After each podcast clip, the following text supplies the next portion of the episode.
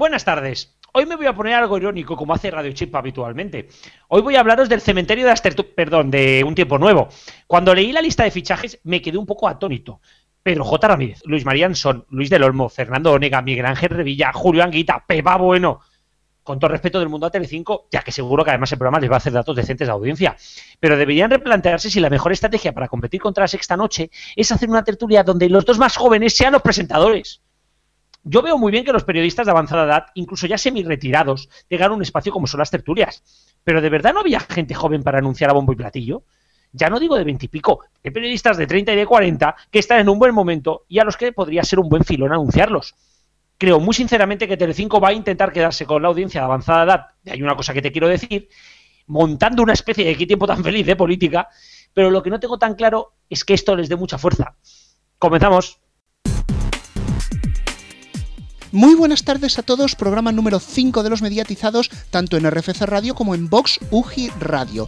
Esta semana es una semana clave, sobre todo para la TDT, pero vamos a entrar ya en harina con ello, vamos a leer las noticias. Tenemos aquí a Cristian García de RFC Radio y a Héctor Prades de Neo.es. Decía hace un momento, es una semana clave para la TDT y es que la resintonización de canales se va a producir el próximo domingo 26 entre las 2 y las 6 de la madrugada. Con el fin de provocar las menores molestias posibles al espectador, con varias resintonizaciones automáticas posibles en algunos dispositivos, las cadenas de televisión deberán reordenar sus frecuencias en la madrugada de este sábado a domingo entre las 2 y las 6 de la madrugada. Además, debe reseñarse que en dicha madrugada se produce el cambio al horario de invierno, por lo que serán las 2 de la madrugada en dos ocasiones. Este horario ha sido establecido mediante resolución de la Secretaría de Estado de Telecomunicaciones, publicada en el BOE del pasado martes. De este modo, los operadores de televisión digital terrestre deben reubicar sus canales en los nuevos múltiples RG1 y 2, MPE1, 2, 3 y 4 y múltiples autonómicos, quedando libre el múltiple MPE5 para cuando se convoque el concurso a partir de 2015. A partir del 26 de octubre y hasta el 31 de diciembre, fecha en la que se liberará el dividendo digital, habrá dos meses de simulcast de los nuevos MPE con las antiguas frecuencias situadas en los SFN de los canales 67, 68 y 69. Desde luego que estamos viviendo un tiempo de cambios en la televisión, incluso en Radio Televisión Española, porque José Antonio Sánchez ha sido elegido por el Congreso presidente de la corporación. Efectivamente, el Pleno del Congreso ha nombrado a José Antonio Sánchez presidente de Radio Televisión Española con el respaldo de la mayoría absoluta de la Cámara Baja, 182 de los 305 votos emitidos, siendo el resto 122 en blanco y uno nulo. El nuevo presidente de la corporación sustituye al frente de Radio Televisión Española a Leopoldo González Echenique, quien presentó su dimisión el pasado 25 de septiembre. Desde esa fecha ha asumido la presidencia en funciones del Consejo de Administración el consejero José Manuel Peñalosa. La toma de posesión de José Antonio Sánchez como presidente de la corporación ha tenido lugar este jueves 23 de octubre en el Congreso de los Diputados. Posteriormente se produjo ya en la sede de Radio Televisión Española la ratificación por el Consejo de Administración de su nombramiento como presidente de la corporación. José Antonio Sánchez Domínguez es licenciado en Ciencias de la Información por la Universidad Complutense de Madrid. El 19 de julio de 2002 fue nombrado por el Consejo de Ministros director general del ente público, o mejor dicho, de la Corporación Radio Televisión Española, cargo en el que permaneció hasta el 26 de abril de 2004. Hasta su nombramiento fue director general de Admira, filial de Telefónica, y adjunto a su presidente. Desde julio de 2011 y hasta octubre de 2014 ha sido director general de Telemadrid. Y ahora toca hablar de series porque La Vuelta de Velvet es todo un éxito en las audiencias de esta semana. Pero comenzamos con la dura batalla del lunes, donde Isabel hizo récord de temporada con 3.178.000 espectadores, es decir, un 16,4% de share. El ganador de la noche fue una vez más la que se avecina, con 3.856.000 espectadores, un 22,7%. Top Chef, por su parte, se conformó con 2.424.000 espectadores y un 14,6%. El martes, Hermanos se despidió de Telecinco con un pobre 9,1% de audiencia, mientras que Velvet volvió con éxito a Antena 3 con algo más de 4 millones de espectadores, suponiendo un 21,8% de share. El reality Adán y Eva en 4 se estrenó con un gran 14,8% y 2.816.000 espectadores, siendo el estreno de un programa de entretenimiento más visto de la historia de 4, cadena que por cierto el próximo 7 de noviembre cumple 9 años. Y también tenemos que comentar más cosas de A3 Media, porque uno de sus programas insignia de la sexta, Más vale tarde, cumple 500 ediciones. Mamen Mendizábal dirige y conduce cada tarde en la sexta el programa de actualidad Más Vale Tarde, que se ha convertido en un referente de la información vespertina en nuestro país. Con una media de un 7,9% en lo que va de mes, suma un importante éxito de audiencia en las últimas semanas, en un momento de efervescencia informativa. De hecho, en estas últimas semanas, el seguimiento de la crisis del ébola o el escándalo de las tarjetas opacas de Caja Madrid ha llevado al programa a batir su mejor registro histórico, ocurrido el pasado 9 de octubre, al acumular un 9,5% y 914.000 espectadores. Más vale tarde también fue la única generalista en emitir íntegra la rueda de prensa de Ana Mato o la comparecencia de Jordi Puyol en el Parlamento. En octubre de 2012 se estrenaba este programa de actualidad dirigido y presentado por Mamen Mendizábal, acompañada ante la cámara por el periodista Manu Marlasca, jefe de investigación de la Sexta. Más vale tarde nació con la intención de vivir pegado a la noticia, analizando con espíritu crítico los acontecimientos del día y poniendo cara a los problemas. Información, análisis, debate, conexiones en directo, investigación, siempre dentro de la apuesta de la cadena por la información de calidad. Y todo esto en un contexto en el que, ¿qué le vamos a hacer? Los programas de política siguen atrayendo a los espectadores. La sexta está de enhorabuena, pues sus programas relacionados con el debate y la política siguen obteniendo muy buena cuota de audiencia. El pasado sábado la sexta noche registró un 14,3% de audiencia y casi 1.800.000 espectadores. Pero sin duda el gran dato fue para Salvados, que obtuvo su récord de audiencia con nada menos que 4.104.000 espectadores y un 20,3% de share. La visita de Uriol Junqueras a una familia sevillana tuvo un gran interés por parte de la audiencia. Después Ana Bastor bajó hasta los 2.444.000 espectadores, 12,5 de share. En este caso, y 4, que también está de enhorabuena con su programa matinal Las Mañanas de 4, que el pasado lunes batió su récord y alcanzó un 15,5% de audiencia, cuando Jesús Cintora se hizo con las riendas del programa en mayo, apenas superaba el 5% de audiencia. Y de 4 a Telecinco, porque Javier Ruiz se incorpora como copresentador a Un Tiempo Nuevo. El sábado por la noche, Telecinco presenta su nueva apuesta de debate político, Un Tiempo Nuevo, programa conducido por Sandra Barneda y que ahora incorpora a Javier Ruiz como copresentador. El espacio, realizado en colaboración con Producciones Mandarina, nace con la vocación de convertirse en la principal plataforma democrática para exponer la opinión y el análisis de todos los líderes e invitados que acepten participar. El nuevo programa que Telecinco prepara para el prime time de los sábados está dirigido por Sandra Fernández y contará con destacados líderes de opinión y grandes nombres del mundo de la comunicación y de la política de nuestro país. El espacio ya ha confirmado en su nómina de colaboradores a los periodistas Pepa Bueno, Pedro J. Ramírez, Fernando Ónega, Luis del Olmo y Luis María Ansón así como el expolítico Julio Anguita. En fin, un tiempo nuevo, pero los contertulios son bastante conocidos. En otro orden de cosas, el 10 de noviembre Canal Plus Series estrena en versión original, subtitulada en español, la última temporada de The Newsroom. La redacción más frenética de la televisión dirigida por Aaron Sorkin vuelve a Canal Plus Series a partir del próximo lunes 10 de noviembre a las 10 y media, tan solo un día después de su estreno en Estados Unidos en versión original subtitulada. El 19 del mismo mes se podrá ver en Dual también en Canal Plus Series. Asimismo, este lunes este canal, este lunes 27, emitirá en versión original el último capítulo de la serie Boardwalk Empire, protagonizada por Steve Buscemi. Y también tenemos otro tema relativo a Canal Plus, aunque esta vez no es sobre series.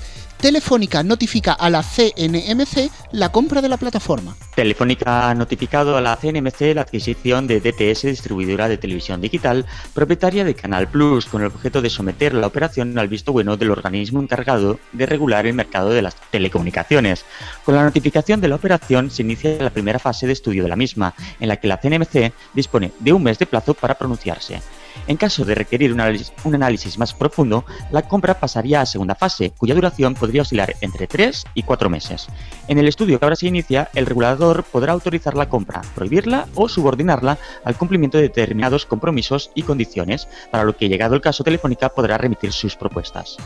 En la compra de DTS e y a la vista de sus posibles implicaciones para la competencia, es probable que la CNMC la apruebe en fase 2 y con condiciones, lo que podría alargar los plazos hasta el próximo año informaron a Europa Press en fuentes del sector.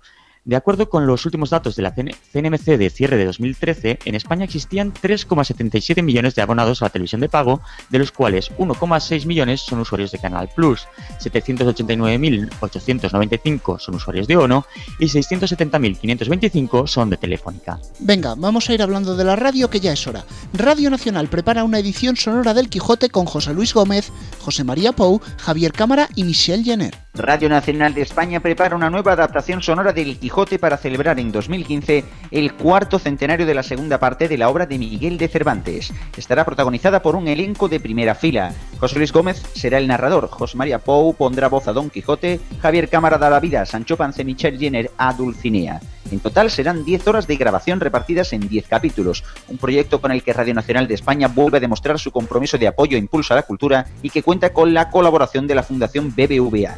Radio Nacional de España quiere sumarse al aniversario con una nueva grabación del texto que se llevará a cabo 50 años después del efectuado en los estudios de Radio Nacional en el año 1965 con intérpretes como Adolfo Marsillac, Fernando Rey, Francisco Raval y Nati Mistral, entre otros, además del cuadro de actores de la emisora. Venga, la última noticia, esta me la pido yo. Ono lanza una oferta convergente con fibra de 200 megas y además podrá ofrecer a sus clientes velocidades de 1,8 gigas de bajada y 300 megas de subida.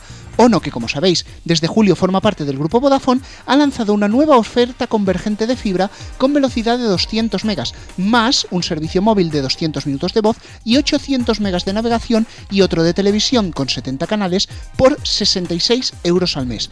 Además, para clientes de mayor consumo, la firma ofrece este servicio de fibra y televisión, más llamadas ilimitadas y 2 gigas de navegación en el móvil por 77 euros al mes. Por otra parte, la futura implantación de DOCSIS 3.1, actualmente es el 3.0, permitirá alcanzar velocidades de descarga de 1,8 gigas de bajada y 300 megas de subida.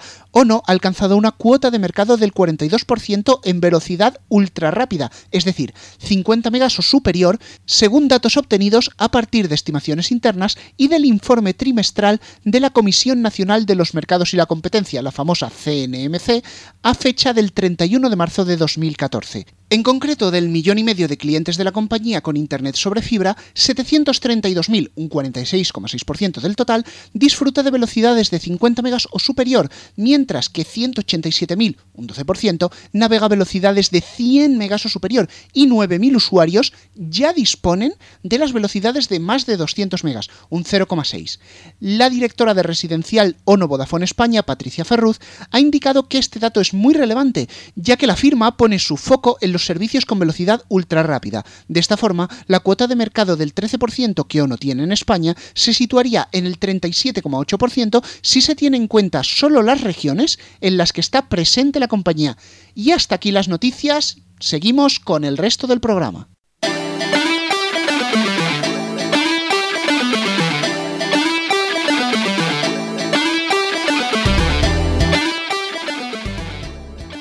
Y bueno, vamos ya con la tertulia, que hoy va a ser bastante amplia porque vamos a tener dos. La primera, más que una tertulia, va a ser un poco explicaros qué va a pasar con el dividendo digital, por eso no tenemos esta semana entrevista.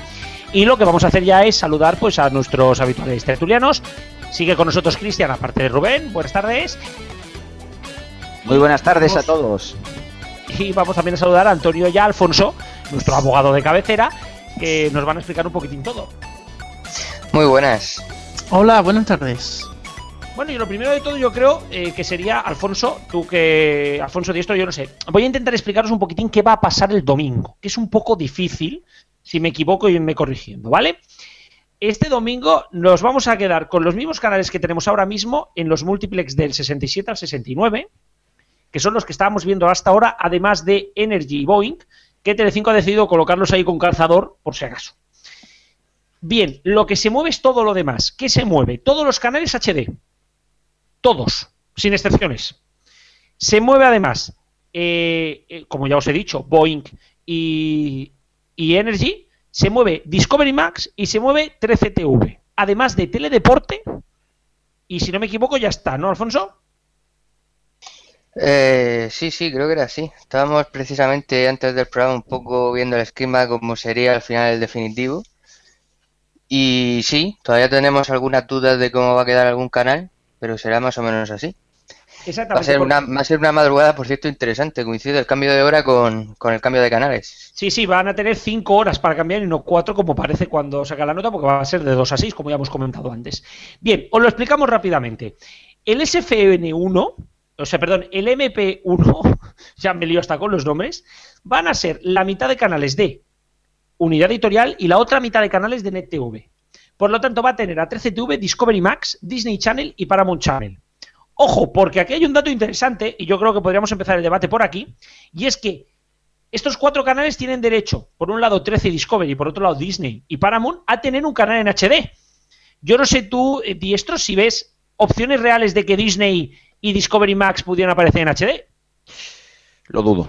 Lo dudo primero porque Disney Channel ya emite en HD para plataformas de pago y porque Discovery tiene un canal en HD también para plataformas de pago. Evidentemente son empresas que van a querer tener eh, que van a querer tener eh, presencia en ambos sectores, tanto en el de la televisión gratuita como en el de la televisión de pago, y no les interesa meterse en ese en ese berenjenal Primero porque cuesta bastante dinero mantener una televisión en abierto y en segundo lugar porque sería perder a una cantidad de clientes importante y también eh, los pingües beneficios que genera el tener una cadena de televisión en el pago. Lo que sí que es verdad es que mm, eso sí que pedimos, por favor. ¿Más, entendido? Sí, te he entendido más o, eh, te he entendido más o menos. no, pero a ver si me entiendes. Me quiero referir, dar la misma señal de Discovery Max y de Disney Channel en HD en el espacio que sobra, podrían hacerlo como van a hacer la Antena 3 y la Sexta. Claro, pero es que Disney Channel, recuerdo que emite en HD en las plataformas la misma pero Discovery Max no. Claro, pero es que Discovery Max ya hay un Discovery Channel. Es que prácticamente la diferencia. Es que yo, sinceramente, no entiendo qué hace Discovery Channel y Discovery Max. Es que es prácticamente lo mismo. de hecho, incluso mm, parece eh, es irónico, pero incluso tiene menos anuncios el Discovery de TDT que el de pago. Mm, a, ese absurdo llegamos. Mm, no creo yo que se, que se llegue a ese extremo. Lo que sí que se pediría, por favor, por favor, que se emita con mejor calidad. Discovery Max se emite peor que un vídeo de YouTube de 2006. Eso es lo único que se pide. Calidad en la emisión. Bueno, quería comentar una cosa sobre lo que estáis diciendo ahora de la alta definición, y es que ya en Vitoria, en el Festival de Televisión, se nos dieron algunas pistas a este respecto. El caso de Paramount Channel descartad por completo que pudiera aparecer en HD. Ellos nos dijeron directamente, y además se dijo en la rueda de prensa, se hizo una referencia, que ni a corto ni a medio plazo ellos ven la posibilidad de emitir en alta definición, ni siquiera en plataformas de pago. Si miramos por el otro bando, 13TV, sinceramente, no lo veo capaz de llevar una señal HD como no sea un rescalado 24 horas. Nos quedarían Disney y Discovery, y en eso estoy bastante con diestro. Disney HD, aunque es el mismo canal y con publicidad, a las plataformas de pago se les sigue vendiendo como si fuera premium. Y es más, el Disney más uno se les sigue vendiendo como un canal de pago cuando eso habría que ponerlo muy en cursiva. Con respecto a Discovery Max, posiblemente los contenidos en HD los tengan, pero no veo realmente a Discovery con intenciones de lanzar su canal HD ni en TDT ni en pago. Yo recuerdo que en, el Festival de Televisión no descartaron la emisión en HD si las condiciones se daban. Si bien no lo veían a corto plazo, que si las condiciones se daban, podrían hacerlo. Y ofreciendo a la unidad editorial la posibilidad de hacer un HD, visto que podrían hacer un segundo Discovery en la señal de TCTV, como ya comentamos hace mucho tiempo, yo no descartaría un HD. Sí que siento que lo de Disney Channel va a ser un poco más complicado, pero lo de Discovery Max yo creo que es muy probable a día de hoy y creo que a lo mejor me la juego, pero bueno, aquí lo dejo. Por otro lado, seguimos. En el MP2, ¿qué va a aparecer? Antena 3 y Neox, así como la sexta y un cuarto canal, que en este momento tenemos debate y quizá aquí podríamos un poco entrar con Alfonso.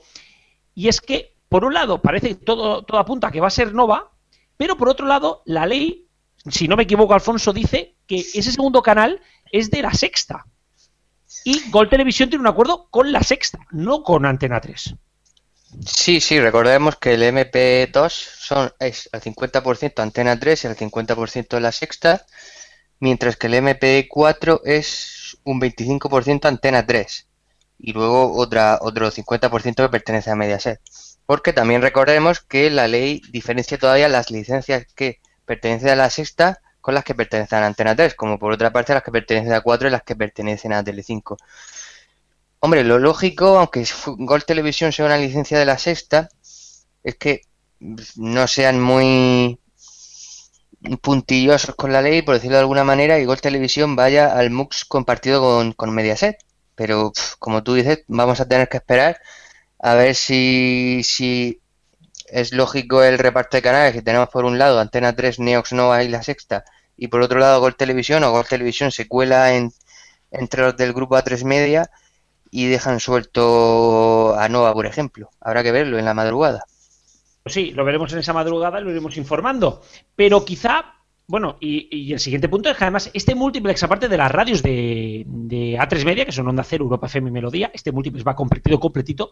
Y es que también van a emitir Antena 3 HD y la Sexta HD.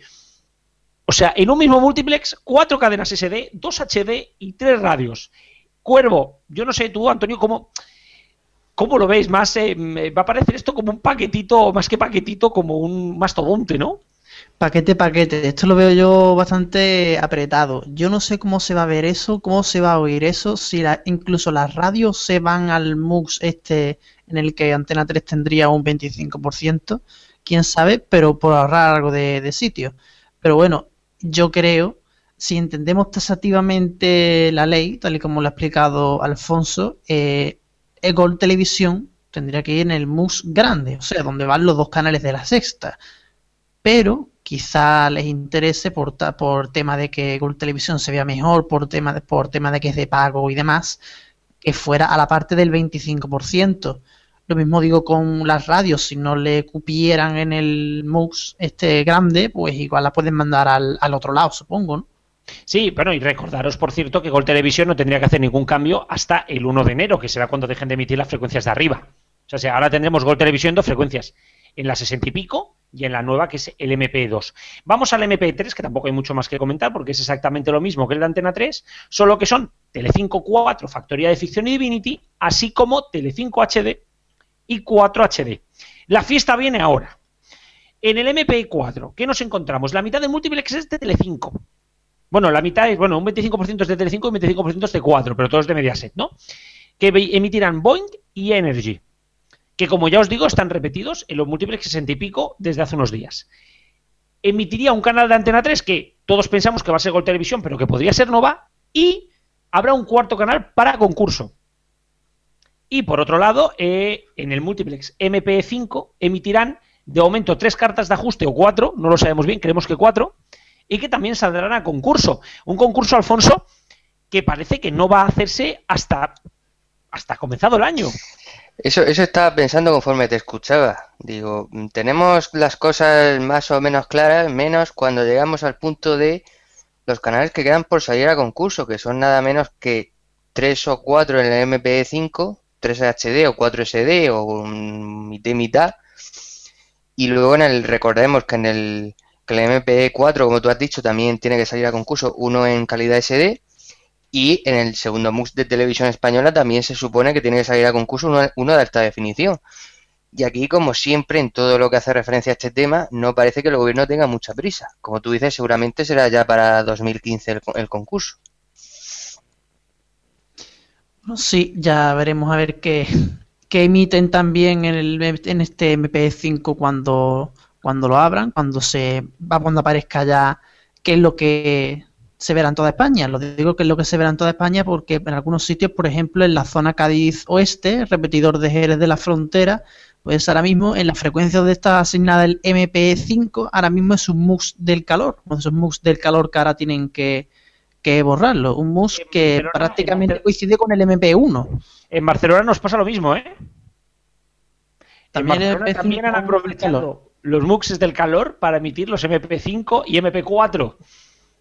No, el MP4 no, el MP4 está, estaba vacío y ya tiene las cartas de ajuste. No, no, no, pues nosotros tenemos un MUX del calor. Y vamos a pasar ya de tema porque se nos va acabando el tiempo y es que nos vamos a televisión española porque aquí hay sorpresas. ¿Qué es lo que pasa? En el multiplex, o sea, donde antes emitía el multiplex de, Teledeporte HD y de Teledeporte, va a empezar a emitir el multiplex normal de televisión española. Pero ojo, ha saltado la sorpresa y es que va a emitir la 1, la 2, el 24 horas Clan y la 1 HD, mientras que en el segundo multiplex va a emitir de nuevo la 1 HD, Teledeporte y Teledeporte HD, además teniendo un 25% de espacio reservado para un nuevo concurso. Yo no sé tú, Cristian, cómo lo ves, si realmente esto de duplicar la 1 HD puede suponer un tercer canal en HD en televisión española. Para empezar, lo primero que habría que decir es que esto es un batiburrillo de narices. Se tal cantidad de canales en un solo MUX es una locura y lo que se puede perjudicar es claramente pues lo que precisamente demandaba antes la calidad de los canales. Por otro lado, el que se pueda hacer un tercer canal no está mal pensado, no, no es una idea de, mm, vamos, de, eh, vamos a decir como una locura, ¿no? Una idea loca, porque desde luego y la 2 de televisión española tiene contenidos de sobra como para emitir en alta definición. No sería raro que emitiera en HD la 2.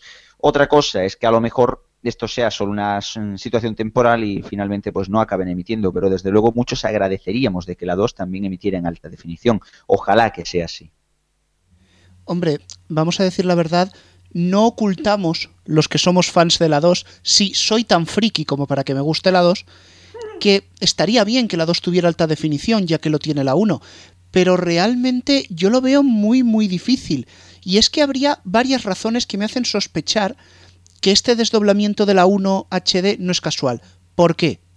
Primero, la 1 basa su, su programación en formatos como informativos, magazines, series, eh, su, bitrate perdón, es mucho menos exigente de lo que sería un teledeporte HD. Y si lo tienes que calzar en un MUX con cuatro canales SD, pues hombre, lo más fácil es duplicar el que ocupa menos.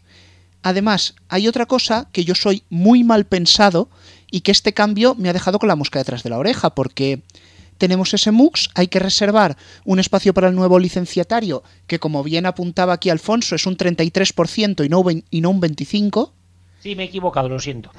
Bueno, para el caso, si empezamos a mirar, la 1 HD está duplicada, te la puedes cargar. Teledeporte dicen que se lo van a cargar, últimamente parece ser que no, pero imaginaos que siguiera adelante. ¡Pum! ¡Pum! Queda el espacio reservado libre, al gobierno le basta con decir que sale una licencia menos a concurso y plop, ha desaparecido una frecuencia. Podemos adelantar el segundo dividendo, qué bien, más dinero de las telefónicas. Pues no sé yo, a lo mejor piensa mal y acertarás.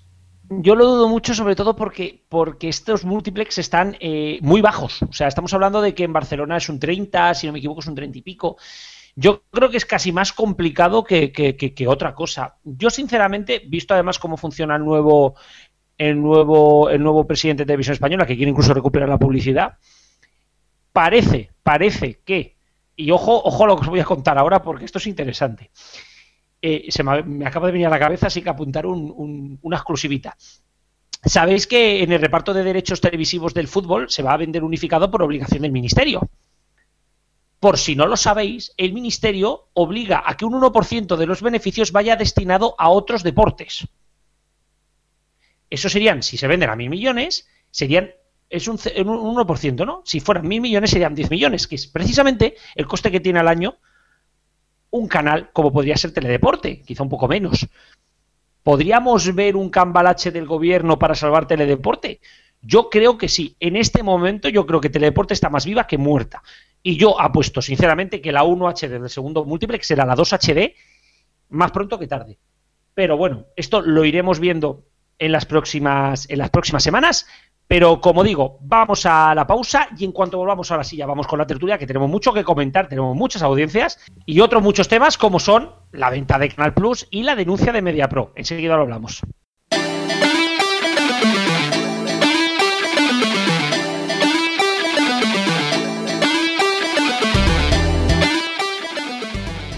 Bueno, y seguimos con la tertulia, seguimos con los mismos, ahora que volvemos del descansito. Y es que el primer tema que vamos a tocar quizás son las audiencias. Yo hace tiempo, Alfonso, creo que lo hablé contigo, que cada vez entendemos menos la televisión y aún menos las audiencias. Pues sí, porque pegan rebotes bastante importantes. Uno no sabe por dónde empezar por este tema. Por ejemplo, las tertulias políticas están claro que están triunfando, sobre todo en la sexta, desde luego que es la que está. Y no solo por la mañana, también por la tarde.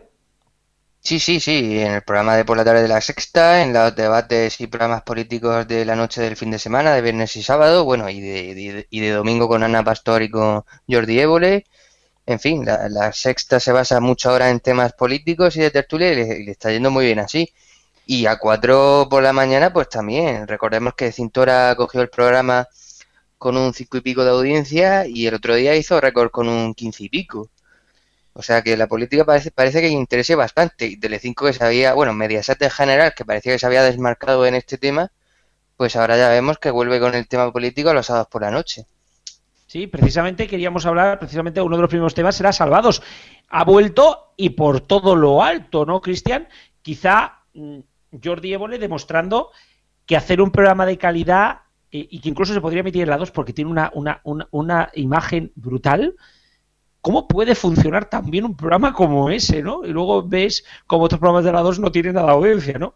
Quizá Jordi también hace de las suyas, ¿no? Para eso. Hombre, eh, realmente se juntan muchas cosas. Por un lado, ya no solo en la 2, sino por ejemplo en Canal Plus o cualquier cadena que realmente mm, valore eh, la calidad eh, de, de sus programas, ¿no? Y también la calidad técnica de los mismos. Por otro lado, también hay que entender que hay mucha gente que estaba deseando de que volviera Salvados y es que queramos o no Jordi Évole ha pasado de ser pues un humorista que poco menos que salía eh, poco más que salía una vez a la semana y lo conocían como como el follonero a que bueno pues eh, estemos hablando ya de alguien que realmente se ha hecho un nombre dentro del periodismo en España, aunque sea de esta forma tan incisiva, haciendo pues un, digamos así que convirtiéndose en el Michael Moore español. Por otro lado, también hay que valorar ¿no? positivamente el, el, tema, ¿no? Y es que la verdad es que la independencia de Cataluña, más estando tan cerca a esa fecha fatídica del 9 de noviembre, pues mmm, está ahí, pues claro, con, prácticamente saliendo todos los días en los informativos y la verdad que había bastante interés también en saber la posición, por ejemplo, enfrentar las posiciones de Oriol Junqueras contra una de las comunidades que más ha sufrido tristemente este bueno este ataque no por parte de los independentistas y es la comunidad andaluza.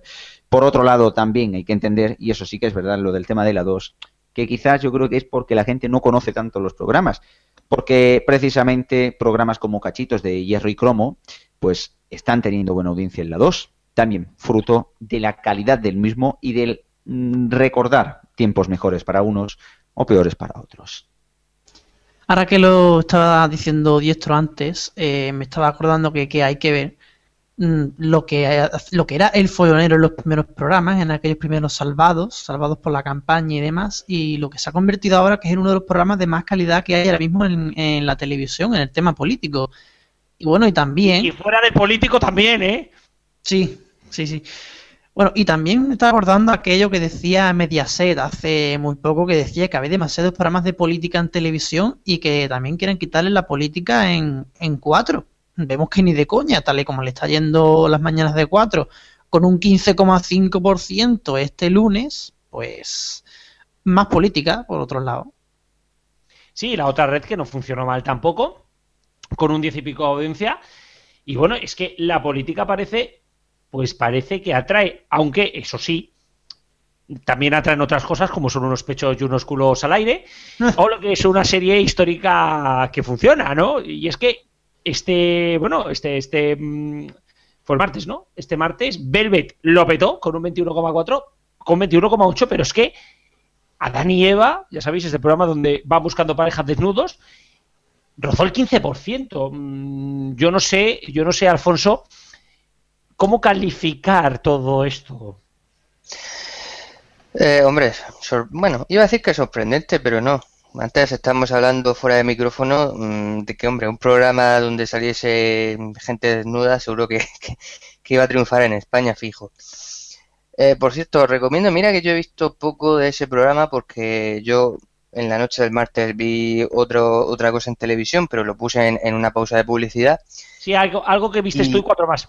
Sí, y hay, y hay, no, no, no, en serio, y hay, y hay algunos momentos, pero sí que unos momentos bastante graciosos que hoy ha salido, por cierto, bueno, estos días ha salido en, en cortes en diversos medios de comunicación, que es la, la listura de los concursantes que se presentan.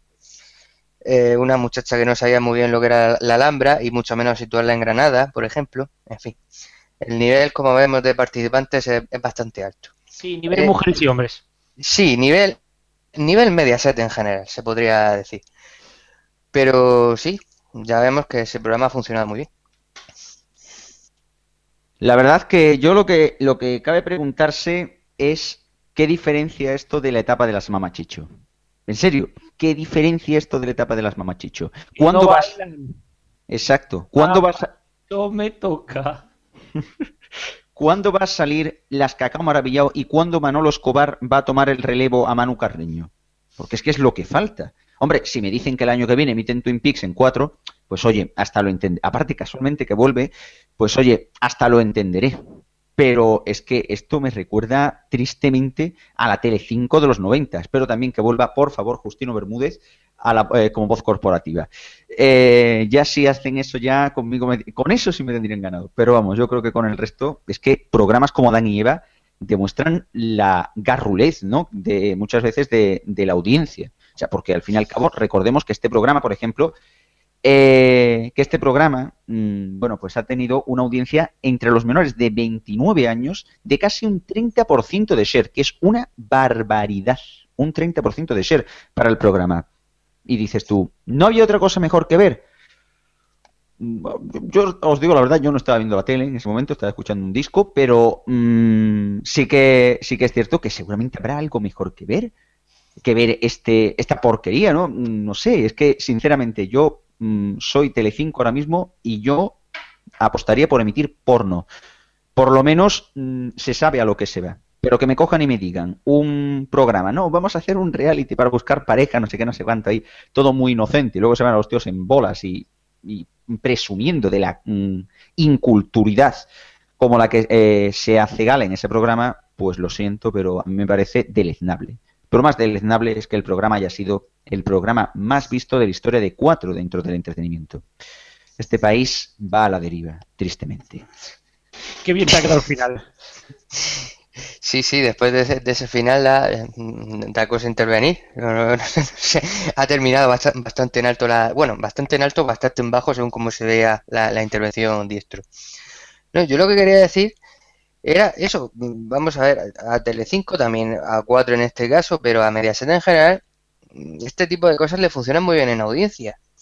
Yo siempre diré que a mí, eh, estructuralmente, en cuanto a esqueleto de programación, me parece mucho más interesante Antena 3 que, que Telecinco. Entre 4 y la sexta ya tengo ya mi- más mis dudas, pero bueno. Pero entre Telecinco y, 4 y Antena 3, desde luego, mm, me gusta más la, la idea que tiene Antena 3 de programación. Pero lo que es indudable es que a Telecinco todo este tipo de programas le funcionan muy bien. Y ahora a 4 en este caso concreto. O sea, podemos quejarnos, y con bastante razón, de la calidad de ciertos programas, pero ahí está el resultado. Bueno, yo quería, yo quería postillar un par de, cositas cortitas. Lo primero es que me gustaría que Manuel- Man- Manolo Escobar sustituyera de verdad a Manu Carreño, por lo menos el programa de podría seguir llamándose Los Manolos.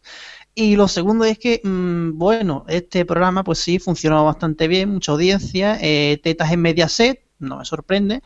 Lo que a mí sí me sorprendió fue que el programa de después, La Otra Red, que lo mencionó antes Garrobo, bueno, sí, también es un programa que mete en política y demás, y van a hablar, como no, del tema de las tarjetas, de Pablo Iglesias y demás, pero también iban a hablar del programa de antes. Eso sí, eso sí que me resultó a mí raro, es una especie de Adán y Eva el debate, ¿no? Y meter ahí a como la, a la abogada de manos limpias esta, hablándonos, hablándote del programa de las tetas, pues un poco desconcierta un poco, ¿no? No, a ver, es que eh, sí, es que es que yo creo que la noche de la noche de 4 suena como rara y además ese tres y medio por ciento que hizo que hizo el programa el programa de antes, bueno, de verdad, lo de la noche de 4 no tiene no tiene parangón. Pero quizá yo creo que más sorprendente que todo lo de 4 es por un lado y ya para cerrar este tema, por un lado, la audiencia de la sexta, cómo se están sentando. Estamos hablando de una cadena que raramente se baja del siete y medio. Eh, eh, ayer se quedó, marcó un 8,1 mm, y fue un datazo brutal, ¿no? 11,7 11,7 se mueven a 1. ¿Cómo, ¿Cómo veis? No sé tú cómo, cómo ves, Cristian. La sexta se está sentando más allá de su prime time. Yo creo que esto era lo que le faltaba a esta cadena. Los fines de semana, que está disparada, y el día, eh, eh, bueno, el diario, ¿no? Resulta irónico que la sexta empiece a despuntar justo cuando menos dinero, cuando menos dinero se está gastando en programación. Recordemos ahora que, bueno, pues en no mucho tiempo van a cumplir ya ocho años, si no recuerdo mal. Empezaron en 2006 con el mundial de- con el mundial de Alemania, cuando se gastaron, bueno, pues una barbaridad de dinero en precisamente en comprar esos derechos deportivos, más luego la Liga de Fútbol Profesional, más luego también la Fórmula 1, más comprar también los derechos de cuatro mayors cinematográficas que luego acabaron recalando en la sexta 3, aunque muchas películas le emitían la sexta a través del taquillazo. Se gastaron un montón de dinero en programación y la cadena, pues bueno, algún éxito contado, tal. Viene Antena 3 cambian radicalmente el estilo al meter programas como el Rojo Vivo, que recordemos empezó en la sexta 2 de madrugada, meter eh, más espacios políticos como la sexta noche, mm, darle quizás un poquito más de cancha al intermedio, más de la que tenía. Al fin y al cabo, el intermedio, curiosamente, empezó ahí como un programita semanal de relleno de 30 minutos en esta, en esta oleada de programas que hizo en la sexta y demás, y que la sexta haya llegado a un punto en el que prácticamente es referencia informativa para la mayoría de la gente, como ya se ha comprobado en alguna que otra encuesta, la mismamente la que eh, comentamos la semana pasada en el programa. Y ojo que la última vez, no me acuerdo cuál fue la noticia esta que saltó por la tarde, que fue precisamente la sexta más vista que Televisión Española. Anamato, por ejemplo, eh, con el tema del ébola. Eh, o sea, por ejemplo, y lo del tema de y lo del tema de bueno también de otros programas es verdad que los taquillazos, incluso sin ser películas algunas veces demasiado llamativas, funcionan muy bien. Los matinales están funcionando de escándalo con una serie ya hiper repetida, como Crímenes Imperfectos, pero que al fin y al cabo sigue obteniendo audiencia a pesar de estar más que repetida y, que, eh, con una calidad de imagen que, bueno, parece de, televisión de los 80. Eh, y bueno, las tardes, que siempre ha sido el gran problema de la sexta después del cierre de Solo que hicisteis, pues oye, les están funcionando de escándalo, bien con Zapeando, que más o menos mantiene el tipo, con Más Vale Tarde, y también los informativos. La verdad que está teniendo una suerte bárbara esta cadena. Una cosa que en el fondo se agradece, aunque, bueno, que quizás tengan que rematar algunas cosas en la programación, en mi opinión. Bueno, yo creo que esto lo comentaremos eh, la semana que viene porque se nos echa el tiempo encima y aún nos queda comentar una de las noticias de la semana y es eh, cómo está cómo está funcionando todo el tema de la fusión de Canal Plus y Media Pro. Mm, no sé tú, eh, ¿cómo, lo ves, Antonio? ¿Crees que realmente la denuncia de Media Pro puede afectar a esta, a esta fusión? Y más allá, si al final el gobierno va a intermediar y esto va a ser una medida negro, como todo parece indicar. Bueno, otra, otro enésimo capítulo más, otro culebrón en la tele de pago, que esto no sabemos nunca por dónde, por dónde va a salir. Yo sí quería, quería comentar antes que no me, no me dejaste paso, una curiosidad, que era lo de que el intermedio, cuando decía Diestro que era una, un programa semanal así, era el jueves a las diez y media de la noche, después de ser lo que hiciste, que era a las nueve, a las nueve y media. Y tampoco me hubiera imaginado yo que zapeando haría mejores datos que eso lo que hiciste. Eh, bueno, no sé tú, Cristian, ¿cómo, cómo ves esta, esta denuncia? Yo desde luego la denuncia lo que la veo es mm, una pataleta un poco de Media Pro, porque está claro que se le puede se le puede coger y se le puede complicar la cosa en caso de que Telefónica y Canal Plus se acaben fusionando y es que controlarían pues gran parte del mercado de la televisión de pago. Aunque desde luego que Media Pro está haciendo lo que puede, es que Media Pro no puede hacer más, o sea, eh, intenta coger, intenta meter ofertas conjuntas con plataformas de televisión online, pero es que no da para más. La cosa está con el tema de la competencia, que es ahora lo que estaba, lo que tenemos aquí enfrente, en ciernes más bien. Yo creo que sí que va a acabar siendo una merienda de negros y yo creo que la fusión entre Telefónica y Canal Plus es inevitable. Obviamente habrá algunos condicionantes porque la cosa no puede ser tan clara porque sería ya muy descarado, pero que sí que posiblemente se acaben llevando el gato al agua los de Telefónica y Canal Plus pues sea parte del conglomerado de la primera plataforma, de la primera compañía de telecomunicaciones de España. Hombre, está claro que la compra se va a hacer al final, pero yo no creo que, la denuncia de MediaPro vaya, vaya a influir demasiado en las decisiones de competencia, pero sí parece, por los últimos comentarios que se pueden leer en diversos medios de comunicación, que las condiciones van a ser bastante más duras de lo que en principio se preveía, que era iba a ser todo bastante sencillo para Movistar, el tema de la bueno, de la absorción de la compra de, Canal Plus y al final parece que las condiciones pueden ser duras. Yo creo que yo creo que la situación es además que, que Europa mira. Y Telefónica ha hecho varias compras eh, en los últimos años que en Europa se han hablado. Y yo creo que lo que no va a querer competencia es que desde Europa ataquen. y le va a poner competencias y le va a poner temas leonidos. Yo estoy convencido que una cosa sea lo que luego diga el gobierno. ¿Por qué? Muy probablemente el gobierno pueda cambiar las cosas, ¿vale? Recordarlo, como ya hizo con la fusión La Sexta Antena 3. Pero podríamos ver una competencia diciendo que Telefónica no puede comprar los derechos del fútbol. No sé, Alfonso, ¿tú crees en este momento viable que pudiera pasar eso?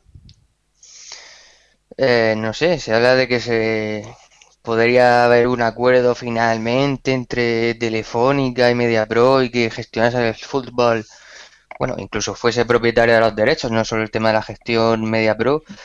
No sé, tantas cosas se dicen que al final podría ser así. La, la, venta conjunta de derechos, además, recordemos que será a partir de 2016. El propio Raúl lo dijo el otro día en una entrevista, lo confirmó, vamos, es lo que ya se venía comentando y no sabemos si será así, si, si Telefónica podrá manejar el fútbol o tendrá que dejárselo a MediaPro y haya un acuerdo entre las dos compañías.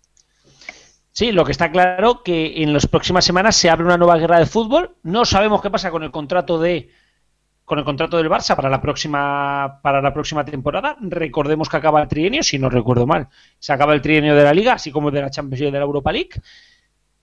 Y veremos, porque como el Barça venda Telefónica, se va a montar un pollo interesante. Y al siguiente año, venta conjunta. ¿Quién se presentará?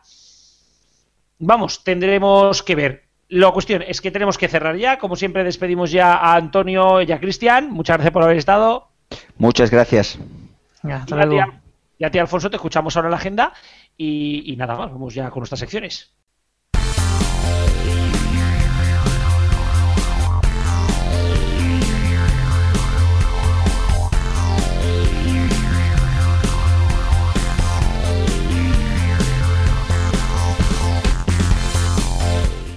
Llegó el momento de la agenda deportiva, saludamos a Alfonso en una semana muy especial porque el sábado se juega el clásico, el Real Madrid-Barcelona. Efectivamente Rubén, la semana se concentra en este partido que verán millones de personas en todo el mundo. El encuentro recordamos que será el sábado a las 6 de la tarde y será televisado por Canal Plus Liga y Gol Televisión.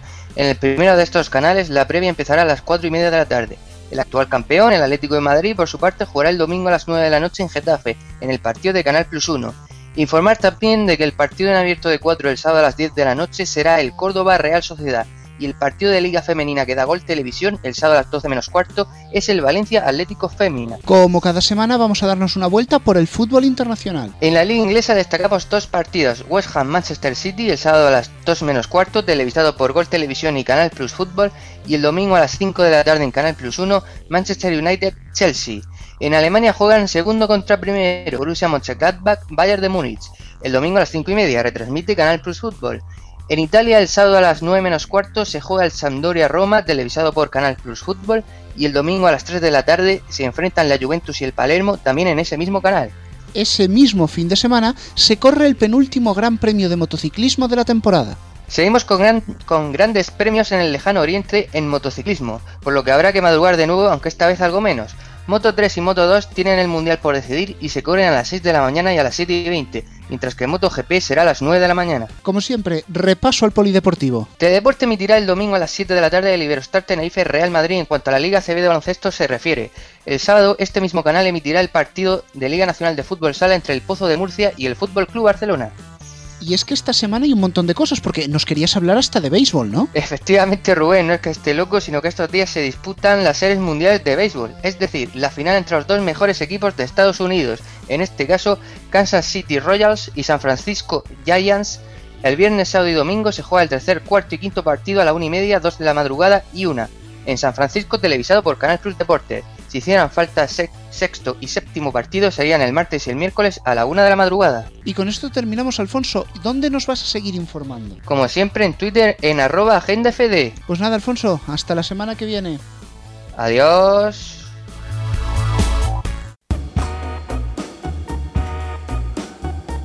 Bienvenidos al serio histórico de los mediatizados en RFC Radio y en Vox UG de Castellón. En esta edición, para el ciego de recuerdo, traemos un sonido histórico que el pasado 1 de octubre cumplió 50 años y es la seña e identidad de un grupo europeo de emisoras de radio y televisión cuya base estaba inicialmente en Luxemburgo y actualmente está presente en sitios dispares como Bélgica, Francia, Alemania y Países Bajos.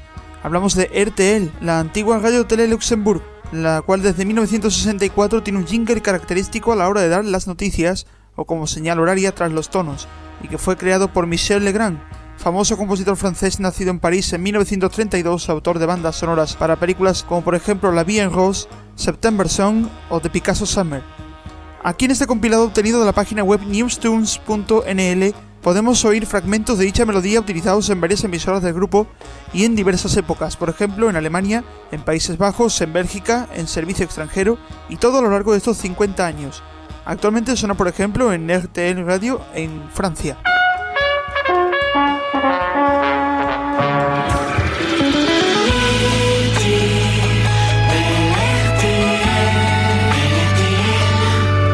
À Vianney, notre réalisateur depuis Bruxelles. Il est 23h.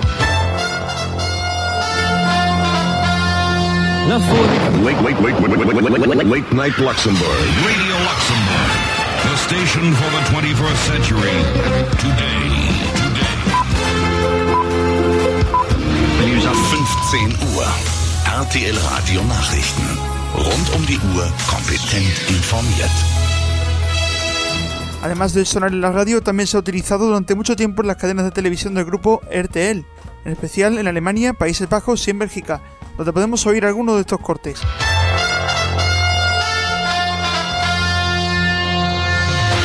RTL Soir. Le 18h, Isabelle Choquet. Dit is RTL Radio met het nieuws gelezen door Ron Bisschop. Goedemorgen.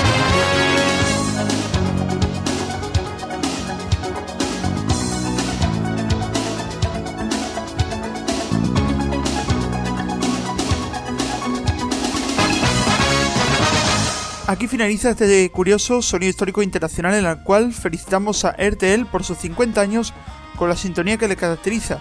Muy pocas cadenas tienen el privilegio de mantener a lo largo del tiempo la misma música. Continuamos en los mediatizados en RFC Radio y Vox UG Radio Castellón. Saludos de Palacio y del Recuero a los mandos técnicos.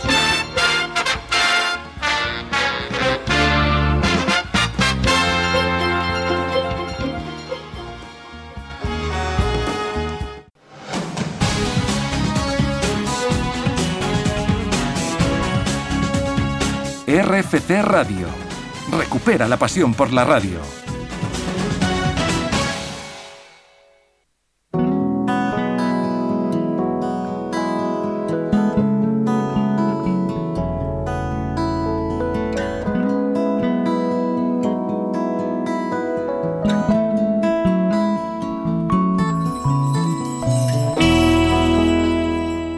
Bueno, Rubén, pues un programa más, aunque un programa menos pa- para el dividendo digital.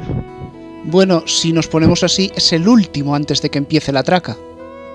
Bueno, ya hasta que empiece la traca, pero, pero no el último antes de que, de que nos quiten los canales del 60 para arriba. Pero bueno, de todo esto creo que ya hemos hablado sobradamente hoy en el programa y lo que toca ahora es escuchar a Radio Chip a ver qué nos cuenta. Hola Rubén, hola Paco Guerrero. Hoy la carta es corta, eh, aviso. Es que me estaba tomando ahora un de naranja tranquilamente y me digo voy a sacar un vaso y una pajita. Y luego digo, me lo tomo directamente de la lata. Luego he pensado en hacerme una foto mientras me bebía el cas. Luego he pensado en subir la foto de la lata del cas a Twitter, incluso de los ingredientes del cas, de mí mismo tomando el cas. Y luego además he estado a puntito de pedir al personal que me comente qué opina de la foto. He estado a punto de dejar el cas en el vaso, como si fuera un zumo, ahí, y dejarlo hasta el día siguiente, a ver si se le iban las vitaminas, porque el cas, una vez abierto, es mejor tomárselo cuando uno tiene sed, no al rato, ¿no? Queridos impulsores de la radio por internet, que yo quiero el cas, que me da igual el formato, que me da igual cómo me lo tome, y me da igual de dónde lo haya sacado. Prefiero tenerlo en la nevera, sin necesidad de que me lo manden a casa media hora más tarde, gracias a internet, o que me lo traiga un repartidor, que me da igual. Lo importante es el cas, ni siquiera que me opinen por internet, ni siquiera que me estén viendo cómo me bebo el cas. Lo mejor es el cas cuando me lo tomo. Cuando habláis de impulsar cosas por internet, pues me parece genial, pero es que al final la gente que nos tomamos el cas nos lo tomamos como nos da la gana. Si tomarlo con pajita y subirlo a internet por sistema es el futuro, pues me parece muy bien el futuro. Que yo que vosotros me gastaría la pasta en reformular el Fanta, la Mirinda, las Schweppes Y no gastaría tanto tiempo en premiar el tipo de botella, la lata, el repartidor, el pack de 6 o de 24, o si me dan para un sorteo. Al final yo seguiré haciendo lo que me dé la gana como consumidor de cash. No sé si está clara la metáfora. Yo no sé si la metáfora está clara, pero avisamos que no es un emplazamiento publicitario porque no hemos recibido un duro de cash. Ni lo vamos a recibir en mucho tiempo. Pero bueno, es lo que hay, él habla de lo que quiere y nosotros eh, escuchamos y callamos. Eh, lo dicho, nada más, muchísimas gracias a todos los compañeros de, de Frecuencia Digital, de Neo.es, de RFC y de Ugibox Radio. Y como siempre, pues hasta la semana que viene. Bueno, yo agradeceré a los de Vox Uji Radio, que parece lo mismo, pero que no es igual. Y también al angelito Héctor Prades, que ahora ya no está por aquí porque se tenía que ir, pero me ha recordado que he de decir que toda la música que suena en el programa es Creative Commons, ¿vale? Así Ay, que ya ha quedado claro, ¿no? Sí. Pues nos vemos la semana que viene.